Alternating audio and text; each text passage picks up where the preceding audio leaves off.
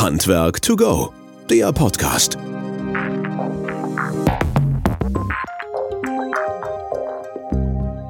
Hallo und herzlich willkommen zu unserem Podcast Handwerk to go. Wir freuen uns, dass ihr wieder eingeschaltet habt. Unser heutiger Gast ist mal nicht aus der fachlichen Schiene für uns da, sondern aus anderer Sicht, aus kommunikativer Sicht. Wir freuen uns, dass Mareike Fernheim hier bei uns im Studio zu Gast ist. Mareike, herzlich willkommen. Ja, vielen Dank. Danke, dass ich da sein darf. Ich freue mich. Sehr gerne. Du machst erfolgreiche Kommunikationsstrategien fürs Handwerk. Wir hatten dich gerade hier bei uns in einem Workshop halt und ich hatte extrem begeisternde Teilnehmer mitgemacht, weil er miterlebt halt. Es war wirklich toll. Und ähm, wir sollten in dieses Thema mal ein bisschen tiefer einsteigen. Doch vorher würde ich ganz gerne mal kurz deine Vita erläutern, wo du herkommst, was du so machst halt. Du bist 78 geboren, lebhaft, mhm. Lebst momentan in Münster, bei Münster, wenn ich das richtig so gesehen habe. Ähm, bist seit 94 schon mit Menschen unterwegs, beschäftigt sich genau. schon immer irgendwie mit Menschen halt. Ähm, hast Verkauf gelernt, 2006. Mhm. Und äh, dort Führungskraft im Vertrieb gewesen, beziehungsweise auch dich da weitergebildet. Und äh, was vielleicht auch ganz interessant ist, du warst 16 Jahre bei Coca-Cola irgendwie mit genau. drin, beziehungsweise hast da Erfahrung sammeln können halt, ne? Exakt, ja. ja, heute Beraterin, Trainerin, Coach, insbesondere für Führungskräfte, Teams und alles, was da drumherum hängt. Genau so ist es. Sehr gut. Und bei uns ist das Uso, der Gast darf sich immer ein äh, Getränk aussuchen. Und oh, wie Wunder, du wolltest eine Cola Light haben. Halt letztlich, die äh, gönnen wir dir auch herzlich gerne und werden die auch hier zusammen genießen. Und Perfekt serviert, hervorragend. Ja, auch kalt sogar halt. Ne? Noch besser. das ist die Grundvoraussetzung. Vielen genau. herzlichen Dank. Ja, sehr gerne. Ja, Kommunikation ist das Stichwort. Wir wollen das ein bisschen aus der Schiene beleuchten halt. Ähm, unsere Kunden, hauptsächlich handwerksgetriebene Kunden halt, ähm, wollen natürlich wissen, wie kann ich besser vielleicht auf der einen Seite mit meinen Kunden kommunizieren, aber auch vielleicht Kommunikation innerhalb meines Teams. Ne? Ich habe vielleicht mehrere mhm. Mitarbeiter, ähnliches halt und welche Probleme, welche Lösungen kann ich da bieten und welche Strategien gibt es da? Erste Frage, was, ist denn überhaupt Kommunikation? Ja, da geht es oft schon los. Ne? Was ist Kommunikation und wie viele Leute brauche ich? Das haben wir auch gerade eben noch besprochen. Ähm, Kommunikation von Mensch zu Mensch. Wenn wir also wirklich über das gesprochene Wort reden oder über die Anwesenheit von Menschen, startet natürlich dann, wenn ich mindestens zwei Personen habe. Eben bisschen scherzhaft gesagt, es geht nicht über ein gutes Selbstgespräch an der einen oder anderen Stelle, aber echte Kommunikation braucht schon mehr als einen. Und natürlich haben wir heute auch viele Wege über Kommunikationstechnologien zu kommunizieren, WhatsApp, die ganzen Messenger-Systeme sind nicht mehr wegzudenken, aber der Ursprung tatsächlich, wie zwei Menschen sich austauschen, ähm, da geht es um Kommunikation. Und Kommunikation ist der Austausch. Es ist kein Monolog, es geht immer nur über einen Dialog. Und ähm, ja, ein Grundsatz, Paul Watzlawick hat es aufgestellt, ist, man kann nicht nicht kommunizieren. Tatsächlich, sobald zwei Menschen zusammentreffen, findet Kommunikation statt, verbal oder nonverbal. Und das hat natürlich auch direkt mit dem Betrieb zu tun, mit dem Handwerksbetrieb halt, ne? weil auf der einen Seite habe ich jeden Tag mit Kunden zu tun, die können ganz unterschiedlich sein. Mein Tag ist vielleicht auch immer unterschiedlich. Ich bin auch manchmal nicht so gut drauf oder besser drauf halt letztlich. Und oder äh, wenn ich morgens sozusagen meine Mitarbeiter begrüße oder denen auch irgendwie sage, wo geht's jetzt lang, wo müssen wir hin, welche Einsätze auf Baustellen oder ähnliches haben wir. Was, ähm, was führt denn zu der Kommunikation oder was gehört denn alles so mit dazu? Also grundsätzlich gehört erstmal dazu, dass zwei da sind mindestens und da ist es egal, ob es ja. Kunden sind oder Mitarbeitende sind. Ähm, die Kommunikation startet, wenn wir miteinander Kontakt aufnehmen. Das heißt, äh, wenn morgens meine Mitarbeitenden ähm, kommen, ankommen, wie ich sie begrüße, ob ich sie wahrnehme, ob ich sie ansehe, ob ich sie grüße, äh, mit Namen anspreche, auch das ist schon Kommunikation. Und beim Kunden genauso. Wenn ich äh, bei Kunden zu Hause bin, startet Kommunikation im Grunde, wenn ich ankomme, wenn sich die Tür öffnet schon. Und es gibt viele Faktoren, die dafür sorgen, dass Kommunikation gelingen kann.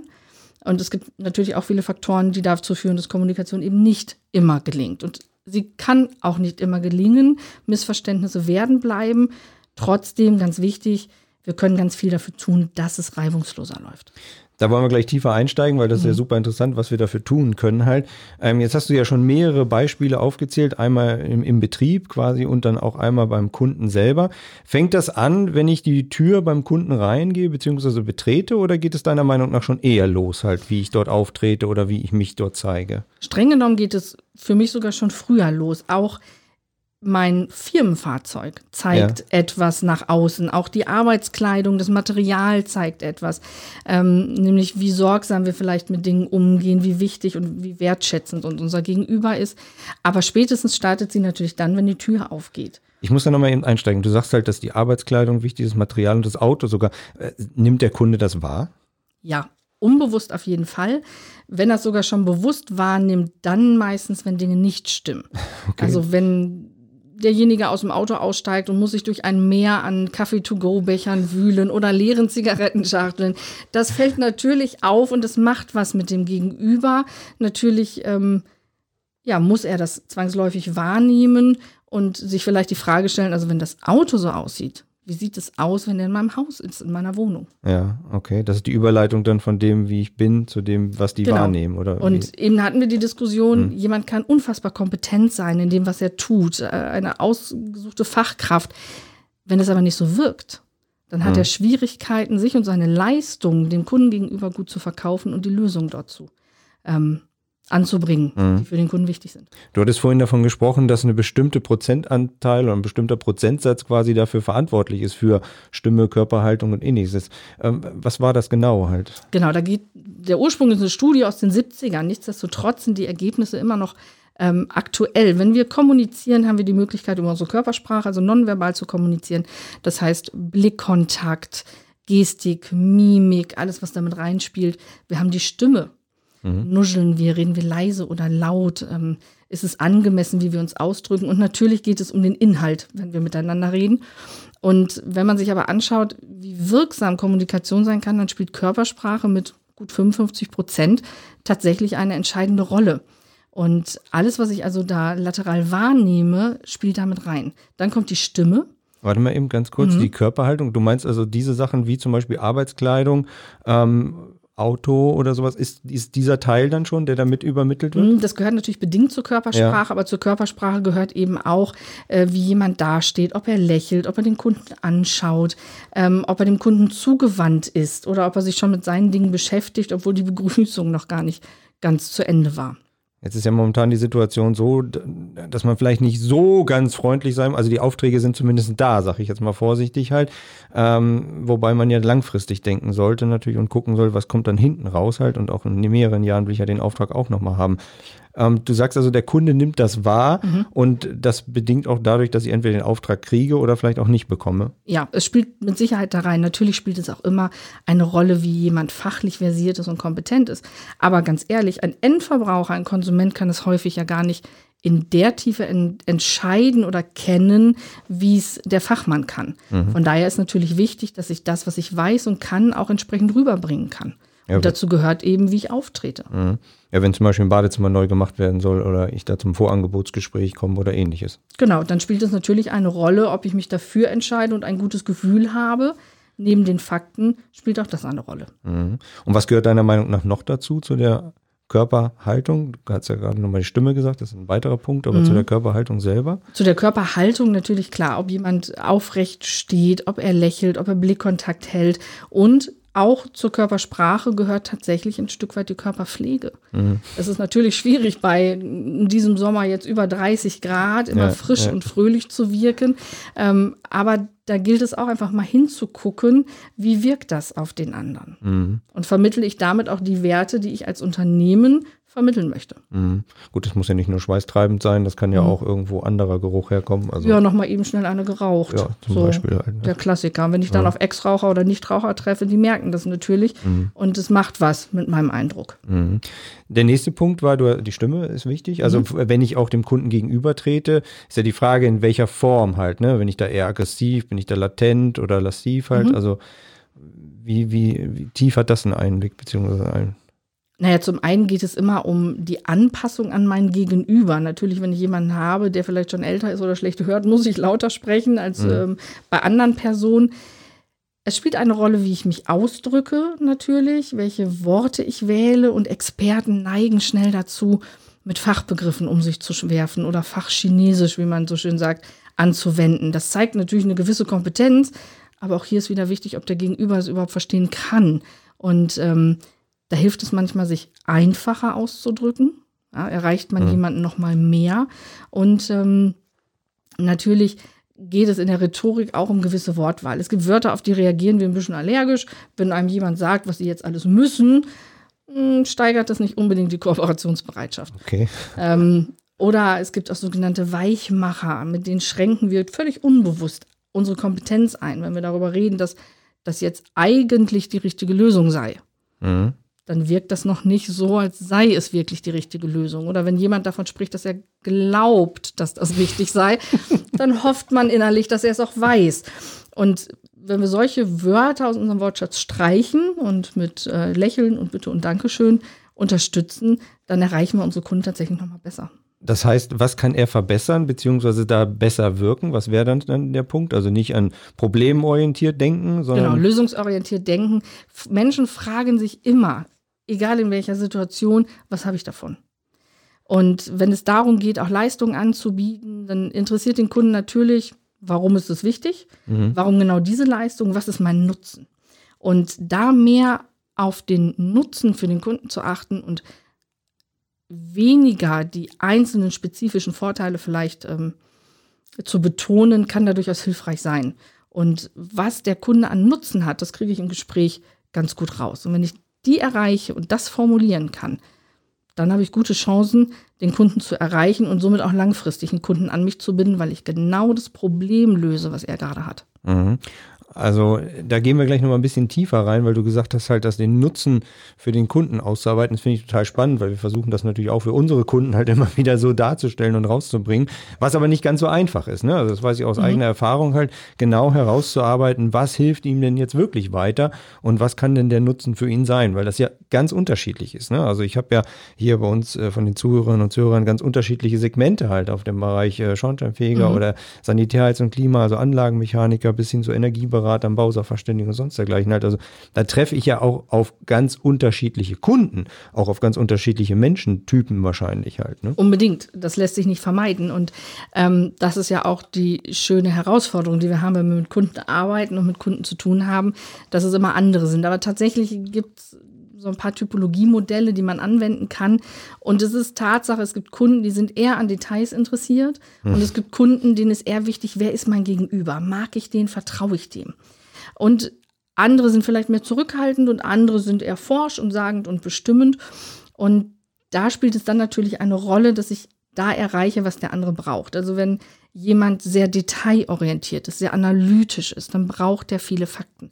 Und dann braucht er vielleicht nochmal den x-ten Herstellerbericht, wo wirklich drin steht, warum man zu diesen Ergebnissen gekommen ist. Wie finde ich den raus? Also diese unterschiedlichen Leute, woran merke ich das? Mm, Das merke ich am Verhalten. Also Ja. der stellt viele Fragen in die Richtung. So wie ich jetzt hier. zum Beispiel. der hat sich, genau wie du, gut vorbereitet ähm, auf das Thema und der entscheidet auch nicht sofort. Der wird also ein, wer analytische Tendenzen hat, entscheidet nicht aus dem Bauch heraus. Der holt sich vielleicht auch noch ein zweites Angebot, um zu vergleichen und der recherchiert. Und dann trifft er seine Entscheidung faktenbasiert. Und wenn er sie trifft, dann ist die auch getroffen. Jemand, der mehr an Menschen orientiert ist und denkt, ach Mensch, den Christian, den mag ich, der macht einen guten Eindruck, der ist da schon lange unterwegs in dem Segment und sich nicht so für Details interessiert, der entscheidet schon mal schneller, aber aus dem Bauch heraus, auch langfristig, aber da hat es mehr mit Beziehungsebene zu tun und weniger mit der letzten Kommastelle. Was ist das für ein Typ dann? Also, Das ist eher der Expressive, Okay. der, der so gerne aus sich rausgeht, der mag Begeisterung. Also wenn man den auch noch ködern kann mit einem Zusatznutzen, dass die Lösung, die man ihm anbietet, besonders einfach ist oder vielleicht heute mit einer App unterstützt wird und ich kann von zu Hause aus ähm, Einstellungen vortreffen und wenn ich unterwegs bin, kann ich das auch noch, ähm, dann hat der Spaß und dann entscheidet er gerne. also dieser spielische Typ halt so ein bisschen, ne? Genau, Begeisterung und äh, wenn der hört, dass andere damit auch schon sehr zufrieden waren, eben das Menschliche, dann entscheidet der auch gerne. Okay. Und nach den beiden kann man das dann sozusagen ein bisschen Genau, im, Im einteilen? Grunde oder? sind es dann vier. Also wir haben Okay. jetzt den Analytiker, wir haben den Expressiven. Ja. Dann gibt es noch den eher Dominanten, der trifft auch gerne Entscheidungen auf Basis von Fakten. Ähm, der braucht Alternativen. Dem reicht häufig nicht ein Angebot, der muss noch ein zweites sehen. Der gibt es gerne aus der Hand dann nach der Entscheidung und sagt, machen Sie mal, aber informieren Sie mich. Der möchte nicht unbedingt dabei bleiben, der möchte nicht alles wissen. Ähm, und der ist auch eher derjenige, der genau sagt, was er sich so vorstellt. Und dem gegenüber steht eigentlich der, der eher verbindliche Tendenzen hat. Der ist zurückhaltend und fragend. Ähm, und dem ist auch die menschliche Ebene wichtiger als die Zahlen, Daten und Fakten. Und auch diese Personen entscheiden eher ähm, nicht sofort, sondern später, nämlich die besprechen sich gerne noch mit anderen. Mhm. Denen sind Garantien wichtig und das gute Gefühl, dass sie die Entscheidung, die sie jetzt treffen für die Leistungen und den Fachbetrieb, dass das wirklich die richtigen sind. Das ist total spannend, weil wir hatten letztens auf unserem Innovationsforum den Keyspeaker Tobias Beck da, oh ja. der ja die, der genau diese Persönlichkeitstypen ja. halt ein bisschen runtergebrochen auf äh, Tiertypologien mhm. gemacht hat in Bezug auf Eule, Hai, Wal und Delfin und so. Und da äh, passen die Farben halt auch ganz gut zusammen halt zu dem, was man dann sieht halt. Und ich glaube, das war vorhin in deinem Vortrag halt auch so, dass zumindest die Farbkomponenten ja. halt damit genau, dabei also, sind halt. Ne? Um die Zuhörer Aber, dann noch abzuholen, dem Analytiker gibt man die Farbe Blau, dem Dominanten eher das Rot, dem Expressiven das Gelb und dem Verbindlichen das Grün. Also wenn man mal hört, das ist ein grüner Typ, dann hat das nichts Politisches zu tun, sondern man kann das auch verhaltensorientiert sein. Okay, jetzt bin ich ja Handwerker draußen halt letztlich oder die, die auch zuhören, hoffentlich Handwerker halt. Und wir müssen ja irgendwie damit den Kunden halt auch umgehen. Ja. Und das muss ja auch irgendwie alles relativ schnell gehen halt letztlich. Mhm. Also mein Eindruck von dem, wo ich mein Auto verlasse, bis ich an der Haustür klingle, dann soll ich den noch wahrnehmen. Hast du da, also wie komme ich da am besten in diesen Flow rein und wie kann ich das am besten mhm. recht schnell wahrnehmen halt? Das erste ist die Aufmerksamkeit einfach für den Gegenüber. Und gerade wenn ich am Tag viele Kunden treffe, immer wieder neu zu sagen und sich immer wieder neu darauf einzustellen, dass mein Gegenüber ähm, jetzt jemand ist, der seine Lösung braucht. Ähm, das andere ist, dass viele schon vieles richtig machen aus einem guten Bauchgefühl heraus. Und ähm, ja, ein Trick, der in der Kommunikation immer funktioniert und gar keiner ist, Fragen stellen. Mhm. Nachfragen. Nachfragen, fragen, was dem Gegenüber wichtig ist, was er braucht an Informationen, wie er sich eine Zusammenarbeit vorstellt, wie er sich eine Lösung vorstellt und dann zuhören. Und dann finden sich schon ganz viele ähm, wichtige Anhaltspunkte, um dann genau dort die richtige Lösung zu finden. Und du hast vorhin noch gesagt, bitte und danke sagen, ne? Ja, es gibt so drei magische Worte, sind bitte, danke und wenn man es braucht, Entschuldigung. Das hilft auch. Okay. Und lächeln dabei? Oder? Lächeln ist super. Aber nicht auslachen. Nein, um Gottes Willen, die Dosis macht das Gift. Ne? Ja. Also an der richtigen Stelle muss richtig äh, gelächelt werden, aber äh, wenn einem schon jemand fröhlich und freundlich ähm, entgegenkommt, wenn ich als Kunde die Tür öffne, als Kundin, ähm, dann lasse ich den ja umso lieber rein und lasse mich auf ein Gespräch und am besten auch auf ein Geschäft ein.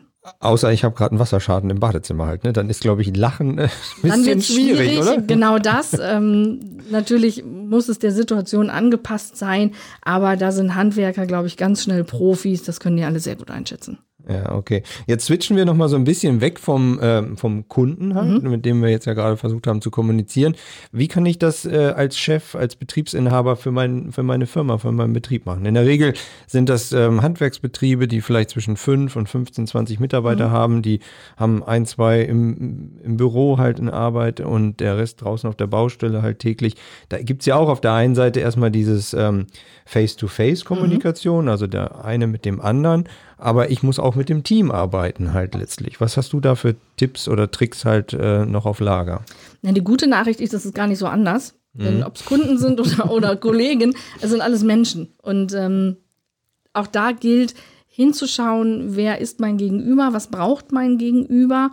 Und gerade ähm, in, in, Teams von fünf bis 15 Personen lohnt es sich, miteinander zu sprechen und sich mal auszutauschen. Wer hat wo welche Stärken?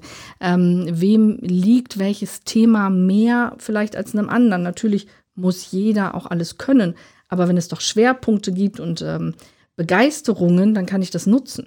Und dann bin ich dabei und sage, wenn ich einen analytischen Kunden habe und ich weiß aber, dass mein Kollege, der kennt alle Zahlen, Daten und Fakten für das Gerät, für die Lösung, ja, dann lasse ich den das doch machen. Das ist doch mhm. hervorragend. Da treffen sich doch zwei, die auf einer Wellenlänge sind wenn ich die Chance habe, sowas ähm, vielleicht zu kombinieren, gute Idee. Und auch untereinander gilt, sich einfach kennenzulernen, ähm, aufeinander Rücksicht zu nehmen und hinzugucken und hinzuhören, was braucht der andere von mir. Denn am Ende ist, ob es um eine langfristige Kundenbindung geht oder um eine langfristige Mitarbeiterbindung, das ist gar nicht mal so unähnlich. Das heißt, ich müsste auch versuchen, so ein bisschen in meinem Team halt zu typologisieren, zu sagen, wer gehört ja. wohin und dann auch versuchen, wenn ich weiß, welcher Kunde das ist, auch ruhig die dort äh, hinzuschicken, beziehungsweise dann, dass sie den Kundenauftrag das, übernehmen. Das wäre schon so die Sahne mit der ja, Kirsche. Ja. ähm, natürlich lohnt sich das und genau das mache ich auch ähm, in meinem Arbeitsalltag, dass ich immer wieder mit Teams arbeite, auch anhand dieser Typologien, mhm. sich mal selber einzuschätzen und festzustellen, wer bin ich und was brauche ich und wie ergänzt sich das denn mit den anderen ähm, im Betrieb und festzustellen, okay, ja, der Expressive und der Analytiker, die sind jetzt noch nicht so auf einer Wellenlänge. Das ist aber auch gar nicht schlimm, weil die sich ganz toll ergänzen. Das heißt, der Analytiker kümmert sich um die Themen, die der Expressive nicht möchte. Und wenn es darum geht, bei einem Kunden Begeisterung auszulösen für das neue Bad, für die Komplettlösung, ja, dann nehme ich doch den, der das gerne macht und der gerne auf der menschlichen Ebene arbeitet. Das ist dann eher der Vertriebsorientierte halt, der den Kunden und Mitarbeiter begeistern kann. Auch, der, mhm. Ja, dessen Herz schlägt für die Themen, der die gerne an den Mann und an die Frau bringt und äh, ja, da die Basis schafft, dass dann die richtigen Produkte und Dienstleistungen beim Kunden landen. Okay, total spannend. Weil ich glaube, so im, so im Handwerksbereich wird sich damit noch nicht so viel auseinandergesetzt halt. Ich meine, gut, momentan mhm. ist ja auch alles gut halt in Anführungsstrichen, aber wir wollen ja auch gucken, wie können wir halt quasi die Betriebe auch ein bisschen fördern und nach vorne bringen.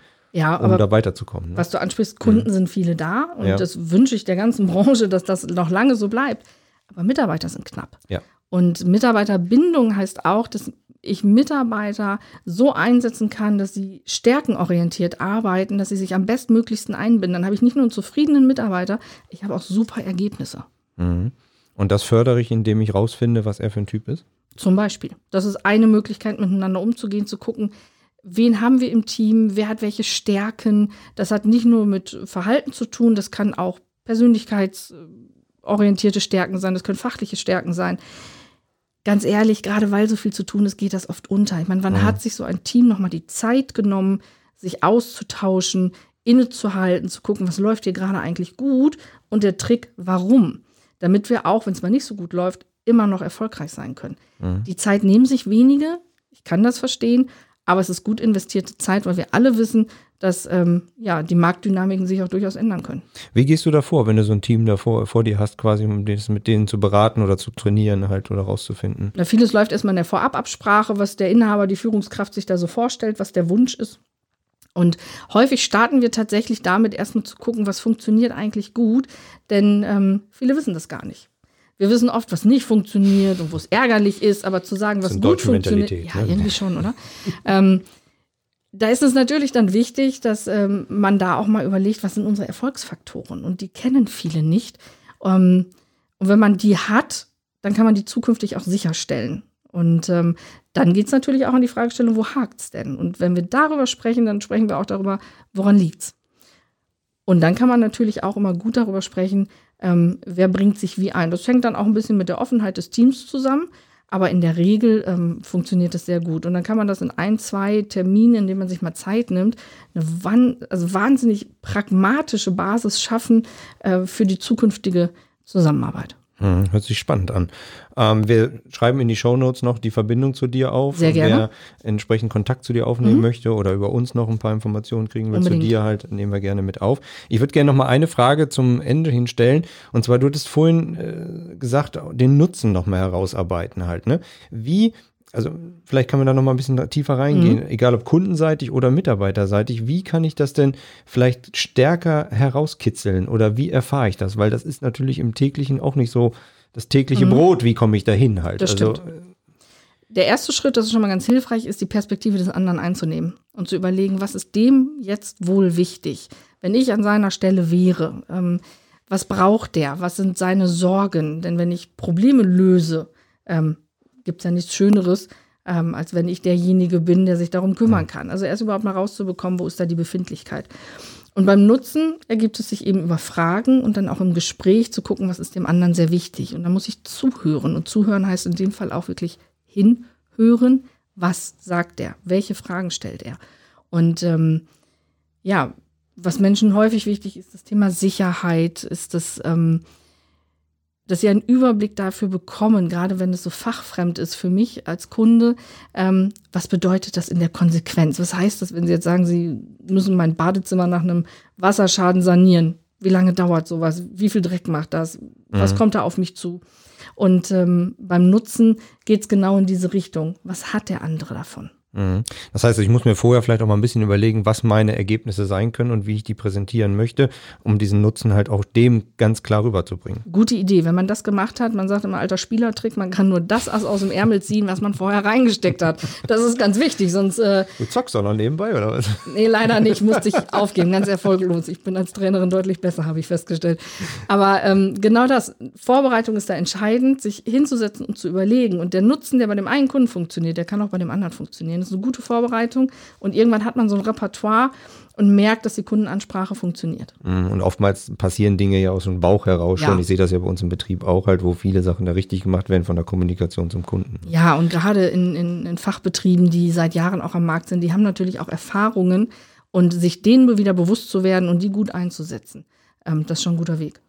Sehr schön. Maike, wir kommen zum Ende. Ich fand es total Schon. spannend. Ja, es ist total spannend, halt einfach auch über solche Themen halt so reinzugucken, reinzuhören. Und ich glaube, dass solche Themen auch dem Betrieb halt weiterhelfen können, außerhalb auch der fachlichen Situation. Und deswegen versuchen wir hier auch in der Wöhler Akademie halt das eine oder andere auch nicht fachliche rüberzubringen.